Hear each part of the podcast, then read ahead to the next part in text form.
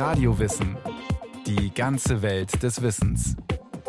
Ein Podcast von Bayern 2. Das ändern, was man ändern kann, und annehmen, was nicht zu ändern ist. So steht's in jedem Ratgeber. Ist auch sinnvoll. Aber einfach ist es nicht.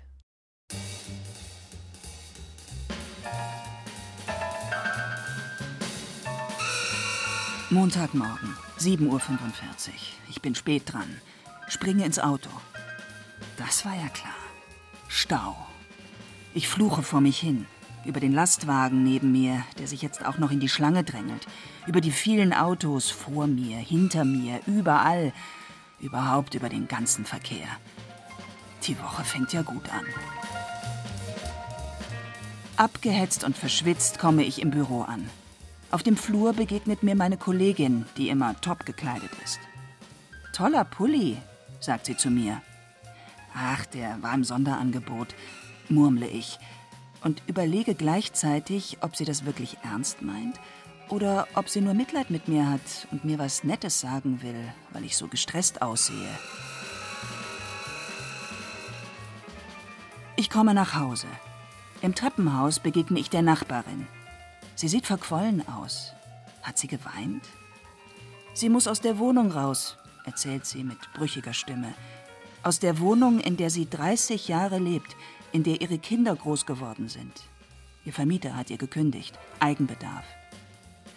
Du findest bestimmt bald eine neue, schönere Wohnung, sage ich zu ihr. Sieh es doch einfach als Chance für einen Neuanfang. Ich schließe die Wohnung auf. Es ist so leer hier, so still, seit er weg ist, seit er zu der anderen gezogen ist, seit er mich sitzen gelassen hat, allein in dieser viel zu großen Wohnung. Ich könnte schreien und heulen zugleich. Ich entscheide mich für eine Tafel Schokolade und ein Glas Wein. Nimm's nicht so schwer, das wird schon wieder. Andere Mütter haben auch schöne Söhne, sagt meine Mutter. Lach doch mal wieder, sagen die Kollegen. Komm, wir gehen was trinken. Jetzt ist aber auch mal wieder gut, sagt mein Bruder. Der Typ war doch sowieso ein Egoist. Sei doch froh, dass du den los bist.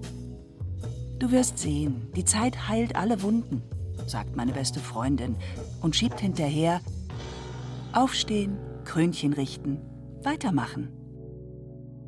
Wenn das so einfach wäre. Annehmen ist schwer. Und zwar egal, ob es sich um alltägliche Situationen handelt, wie den Stau am Morgen, oder um Schicksalsschläge. Ob es um Lob geht oder um unangenehme Charakterzüge. Annahme ist in unserer Kultur, das hat keinen guten Ruf. Wir wollen verändern, aber wir wollen eben ausgesprochen ungern irgendwas so sein lassen, wie es ist. Andreas Knuf ist Psychotherapeut in Konstanz. In seiner Praxis erlebt er immer wieder, wie schwer es Menschen fällt, Dinge, die sie nicht ändern können, zu akzeptieren. Wir wollen die Dinge genau so haben, wie wir sie uns vorstellen. Und das Leben funktioniert aber nicht so, weil früher oder später passieren irgendwelche Dinge im Leben, die ausgesprochen heikel sind. Wir mögen so gerne die Kontrolle. Wir wollen die Dinge im Griff haben. Das Gefühl, das Leben im Griff zu haben, gibt Sicherheit. Wir halten also fest an Dingen, die wir eigentlich nicht in der Hand haben, vielleicht auch an etwas, was uns entgleitet oder längst entglitten ist. Nicht das Loslassen ist das Problem, sondern das Festhalten, meint Tinneke Osterloh. Als buddhistische Meditationslehrerin und Coach begleitet sie Menschen in Veränderungssituationen und Lebensumbrüchen. Es macht uns Angst, dass die Dinge in Bewegung sind. Und vielleicht ja auch gar nicht zu Unrecht. Das hat ja was Unberechenbares, wenn alles in Bewegung ist und ich weiß nicht, was als nächstes passiert. Nicht zu wissen, wie es weitergeht? Fragezeichen im Leben machen uns verwundbar. Denn wir fürchten, dass uns unsere Gefühle überrollen könnten, dass wir sie nicht mehr im Griff haben, so Andreas Knuf. Ich muss bereit sein, mich mit Trauer zu konfrontieren, wenn ich etwas verloren habe. Ich muss bereit sein, mich mit Angst zu konfrontieren, wenn ich mit einer schwierigen Situation gerade konfrontiert bin, wo ich nicht weiß, wie die ausgeht. Und gerade unangenehme Gefühle können wir wirklich nicht leiden. Bevor wir den Ärger als solchen identifiziert haben, machen wir ihm deshalb oft Luft und hupen wie wild im Stau. Bevor sich die Traurigkeit unserer Nachbarin ausbreiten kann, stehen wir mit Rat und Tat zur Seite, versuchen ihr den erzwungenen Umzug als Chance zu verkaufen. Und vom Verlust der großen Liebe lenken wir uns mit Wein und Schokolade ab oder suchen online gleich mal nach dem nächsten Partner und vermeiden so unangenehme Gefühle. Anstatt die Situation und die damit verbundenen Emotionen überhaupt erst mal wahrzunehmen und zu spüren. Es ist, wie es ist, ohne Wenn und Aber, ohne Bewertung, einfach wahrnehmen. Ich ärgere mich, weil ich im Stau stehe. Es tut mir leid, dass meine Nachbarin ausziehen muss. Ich bin enttäuscht, wütend und traurig, weil mein Mann mich sitzen gelassen hat. Ich freue mich über ein Kompliment und es verunsichert mich gleichzeitig. Überraschenderweise ist es für viele Menschen nämlich auch gar nicht einfach, Gutes anzunehmen. Viele Menschen, die was Angenehmes erleben, denken sofort, es sollte jetzt irgendwie noch schöner sein oder ihnen steht das nicht zu oder wenn sie sich zu sehr freuen, dann passiert in der Folge irgendwas Heikles. Anstatt das Kompliment der Kollegin für den schönen Pullover anzunehmen, reden wir es klein. Wir betonen, dass der Pulli im Sonderangebot war und dass wir sowieso mal wieder was Neues gebraucht haben. Wir könnten das Lob auch einfach stehen lassen oder uns dafür bedanken. Denn genau das bedeutet annehmen eigentlich. Annehmen bedeutet Ja zu sagen zu etwas, was ist. Das meint nicht, etwas gut zu finden oder sich über irgendetwas zu freuen. Das bedeutet zunächst einmal, ich erkenne an, es ist einfach so, wie es ist, und dann natürlich auch, sich mit den Gefühlen zu beschäftigen, die mit dem, was ich annehmen muss, einhergehen. Gerade wenn es um unangenehme Gefühle geht, um Wut, Angst oder Traurigkeit, ist das nicht wirklich angenehm. Diesen Gefühlen trotzdem Raum zu geben, ist aber wichtig, um irgendwann mit neuer Kraft etwas Neues anfangen zu können, meint Andreas Knuf und illustriert das am Beispiel des Verlustes eines geliebten Menschen. Dann werden immer wieder die Tränen kommen und ich werde traurig sein und ich werde verzweifelt sein. Und wenn ich das eine gewisse Zeit lang mache, dann werde ich irgendwann mal diese Trauer, diesen Schmerz verarbeitet haben und dann werde ich wieder irgendwann nach einem halben Jahr, nach einem Jahr, nach etwas längerer Zeit vielleicht, werde ich wieder offen sein für was Neues und mich ein großes Stück davon gelöst haben. Dieser Prozess braucht Zeit. Aber das ist nicht alles. Denn die Zeit heilt nicht alle Wunden, wie es landläufig heißt. Die Zeit an sich, die macht überhaupt nichts. Wenn jemand einen geliebten Menschen verloren hat und besäuft sich nach der Beerdigung sechs Wochen lang, dann ist nicht nach den sechs Wochen die Trauer durch, sondern am Ende der sechs Wochen ist er mit dem gleichen Gefühl konfrontiert wie davor. Die Wunden, häufig verheilen die nicht so gut, wenn man das, was uns wehgetan hat, was uns verletzt hat, nicht wirklich in sein Bewusstsein bringt und bewusst heilen lässt, vielleicht auch betrauert, vielleicht auch nochmal darüber redet. Der eine redet sich den Kummer von der Seele, die andere schreibt Tagebuch, der nächste kommt beim Spazierengehen oder in den Bergen zum Nachdenken und Nachspüren. Egal wie man es angeht, immer geht es darum, sich darüber bewusst zu werden, was ist. Das ist, so einfach es auch klingen mag, eine hohe Kunst, die man nicht nach Schema F lernen kann. Ich erlebe das ganz oft bei meinen Klienten, die sagen, ja, ich weiß doch, dass ich das eigentlich annehmen müsste und jetzt mache ich das immer noch nicht. Also da glaubt man, dass es in der eigenen Macht liegt, etwas anzunehmen. Oder im Umfeld hören wir das auch oft. Ne? Da ist ein geliebter Mensch verstorben und da trauert jemand schon längere Zeit und irgendwann sagt das Umfeld so, jetzt musst du das aber auch mal annehmen, der ist doch schon so lange unter der Erde, als ob man dem anderen einen Tipp geben könnte und dann könnte der das machen. Und so funktioniert Annahme aber nicht. Akzeptanz ist nichts, was man aktiv produzieren kann. Nichts, was sich auf To-Do-Listen abhaken lässt, meint auch Tinneke Osterloh. Häufig ist Akzeptieren wirklich ein ganz feiner Prozess von Schritt für Schritt für Schritt, so wie ich mich langsam dafür öffnen kann, wie es wirklich ist. Wie ich Vertrauen fassen kann, dass es mich nicht komplett aus der Bahn hauen wird, sondern ich es akzeptieren kann und immer noch da bin. Annahme ist etwas, was sich einstellt. Das ist eher wie ein Geschenk, aber nicht ein Geschenk, was ich jetzt zufällig kriege, sondern wenn ich bereit bin, mich mit dem Schmerz, mit der Schwierigkeit der Situation oder dessen, was es da anzunehmen gilt, äh, wenn ich bereit bin, mich damit zu konfrontieren und mit den Gefühlen auseinanderzusetzen, dann stellt sich Annahme irgendwann mal ein. An der Trauer kann man das am besten sehen. Wenn ich immer wieder bereit bin, mich mit dem Trauergefühl zu konfrontieren, dann wird die Trauer mit der Zeit milder. Aber es gibt keine Abkürzung. Annehmen heißt nicht, einen direkten Weg vom Ist zum Soll-Zustand zu suchen, wie es traditionell in der Verhaltenstherapie praktiziert wird.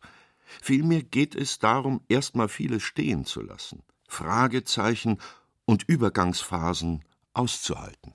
Als ich in den 90er Jahren meine Psychotherapieausbildung gemacht habe, eine klassische Verhaltenstherapieausbildung, da ging es immer um Verändern. Es sollte immer irgendwas anders werden. Und zwar möglichst schnell, möglichst kostengünstig. Und Annahme kam in dem, was ich gelernt habe, quasi überhaupt nicht vor. Therapieansätze, die die Akzeptanz in den Mittelpunkt stellen, unterscheiden sich von dem, was viele klassische Psychotherapien lehren. Es geht nicht in erster Linie um Veränderung und auch nicht darum, wie etwa die Psychoanalyse, nach dem Warum und Woher zu fragen. In der sogenannten Akzeptanz- und Commitment-Therapie oder der dialektisch-behavioralen Therapie geht es in erster Linie um das Annehmen. Weil man besser verstanden hat als früher, dass eine ganze Reihe psychischer Erkrankungen vor allen Dingen entstehen, weil wir was nicht annehmen können, weil uns die Fähigkeit zum Annehmen fehlt.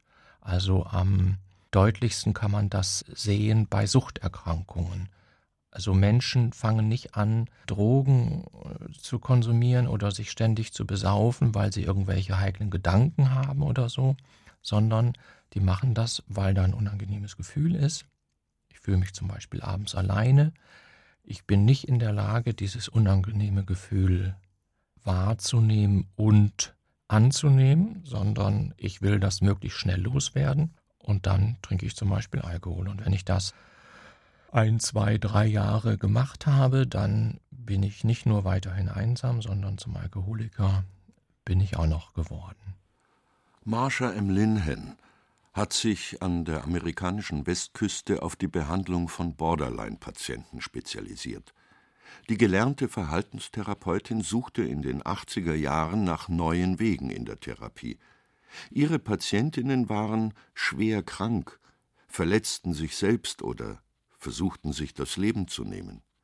Sie wussten längst, dass alles einfacher wäre, wenn sie sich anders verhalten würden, aber sie schafften es nicht, ihre Einstellungen und ihr Verhalten zu ändern.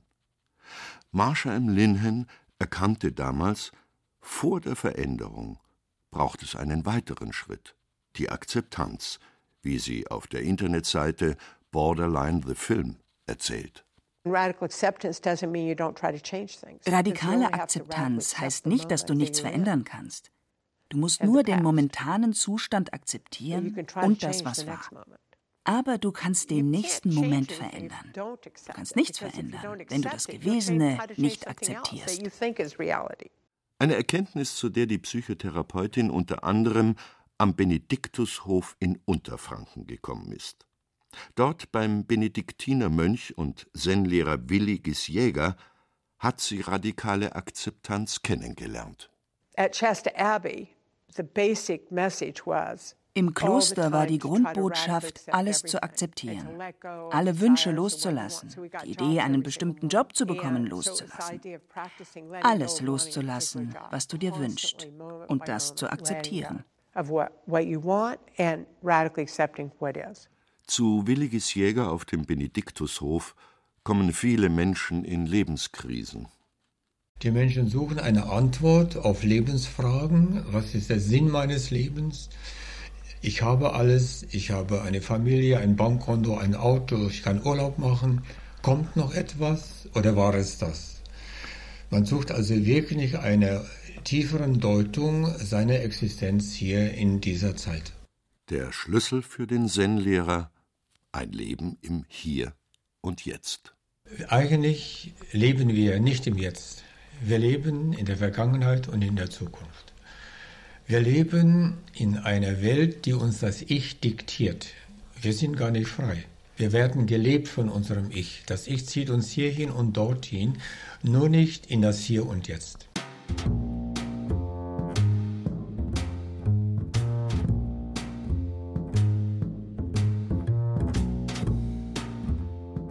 Es ist, wie es ist.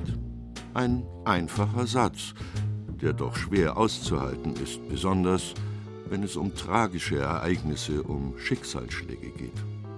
Warum manche Menschen schneller irritierbar sind als andere, ist in der psychologischen Forschung ein großes Thema. Tatsächlich unterscheiden wir uns oft schon ganz früh darin, wie gut wir mit schwierigen Ereignissen und Umständen umgehen können. Die Forscher sprechen von Resilienz. Resilientere Menschen scheinen sich leichter zu tun, Dinge anzunehmen. Umgekehrt scheint aber auch die erlernte Akzeptanz dazu zu führen, mit künftigen schwierigen Lebenssituationen besser umzugehen, erklärt Donja Gielan vom Deutschen Resilienzzentrum in Mainz.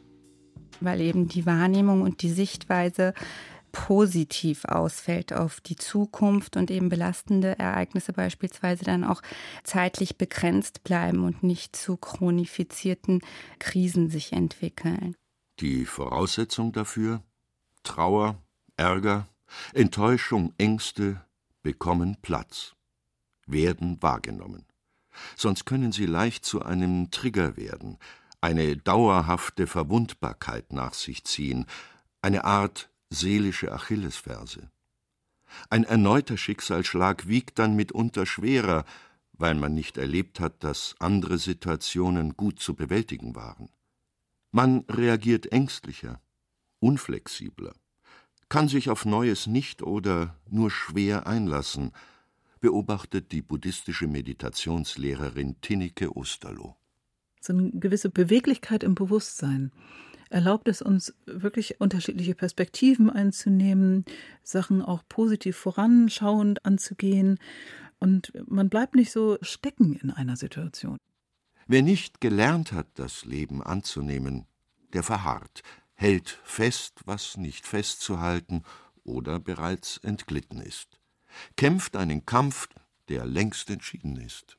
Die Annahme ist die Ermöglichung, überhaupt mich in den Fluss des Lebens hineinzubegeben. Der Psychotherapeut Andreas Knuf erlebt in seiner Praxis aber immer wieder Menschen, die hadern mit Enttäuschungen, Schicksalsschlägen, Lebenswendungen, die sich versteifen auf etwas, in ihrem Kummer und Groll festsitzen. Wenn wir etwas nicht annehmen, dann braucht das unglaublich viel innere Energie. Da sind zum Beispiel innere Empfindungen da, Gefühle, und die müssen die ganze Zeit weggedrückt werden. Das ist so wie, ich sage meinen Klienten manchmal, das kann man sich vorstellen, wie wenn man versucht, einen Ball unter Wasser zu drücken oder einen Luftballon. Ball ist vielleicht ein besseres Bild. Wer das mal probiert hat, das gelingt nur eine kurze Zeit und es ist erstaunlich anstrengend. Und genauso ist es, wenn ich mich vor Dingen drücke, die ich eigentlich annehmen müsste. Das braucht Energie, das macht Stress, das kann auf die Dauer bis hin zu äh, psychosomatischen Erkrankungen machen. Und es verhindert ein tieferes Verständnis, die Offenheit, sich auf das Leben einzulassen. Denn das, so die buddhistische Meditationslehrerin Tinneke Osterloh, besteht ja vor allem darin, dass nichts bleibt, wie es war. Das Thema Wandel selber ist etwas, was uns die Augen richtig öffnen kann. Also, dass die Dinge wirklich in Bewegung sind. Unsere Beziehungen sind in Bewegung, unser Körper verändert sich, unsere Gefühle verändern sich, unsere Gesellschaft verändert sich, die Natur ist ständig in Bewegung. Und wenn wir das beobachten und wirklich tief verinnerlichen, bis es uns ganz, ganz klar ist, dann verstehen wir irgendwie auch auf einer bestimmten Ebene, dass das Loslassen ein natürlicher Prozess ist. Widerstand zwecklos. Zumindest bei Dingen, die nicht in meiner Hand liegen. Und stellen Sie sich das mal vor, es gäbe keinen Wandel, also es gäbe keine Entwicklung, nichts Prozesshaftes, sondern es würde immer alles so bleiben, wie es ist. Das kann man sich gar nicht vorstellen, oder? Man wird nicht älter, es werden keine neuen Kinder geboren, es gibt nach dem Sommer keinen Herbst. Das käme uns fremd vor, weil wir eigentlich wissen, dass Leben Wandel und Bewegung ist. Erst in einem weiteren Schritt geht es darum zu unterscheiden, was kann ich verändern, was nicht. Was liegt in meiner Hand, was nicht. Akzeptanz heißt also nicht, sich einfach kritiklos mit allem zufrieden zu geben. Es kann aber ein erster Schritt sein hin zu mehr innerer Ruhe und letztlich mehr Frieden.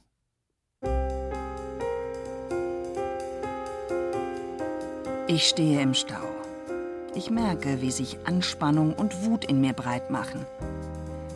An der Situation kann ich gerade nichts ändern. Nicht durch Hupen, nicht durch Drängeln. Ich stehe im Stau. Meine Kollegin macht mir ein Kompliment. Schöner Pulli, sagt sie. Danke, sage ich. Mehr nicht. Meine Nachbarin zeigt mir das Kündigungsschreiben. Ich sehe ihre verweinten Augen. Ich nehme sie in den Arm. Ich komme in die leere Wohnung. Ich spüre den Kloß im Hals. Die Angst vor der Zukunft, vor dem Alleinsein dreht mir den Magen um. Ich fühle eine Unruhe und Rastlosigkeit in meinen Beinen. Wut und Ärger breiten sich über meinen Rücken aus. Und ich mache nichts. Sie hörten Akzeptanz, Annehmen, was ist, von Veronika Wawacek. Es sprachen Hemmer Michel und Alexander Duda. Ton und Technik Susanne Harasim. Regie führte Axel Wostri. Redaktion Susanne Pölchau. Eine Sendung von Radio Wissen auf Bayern 2.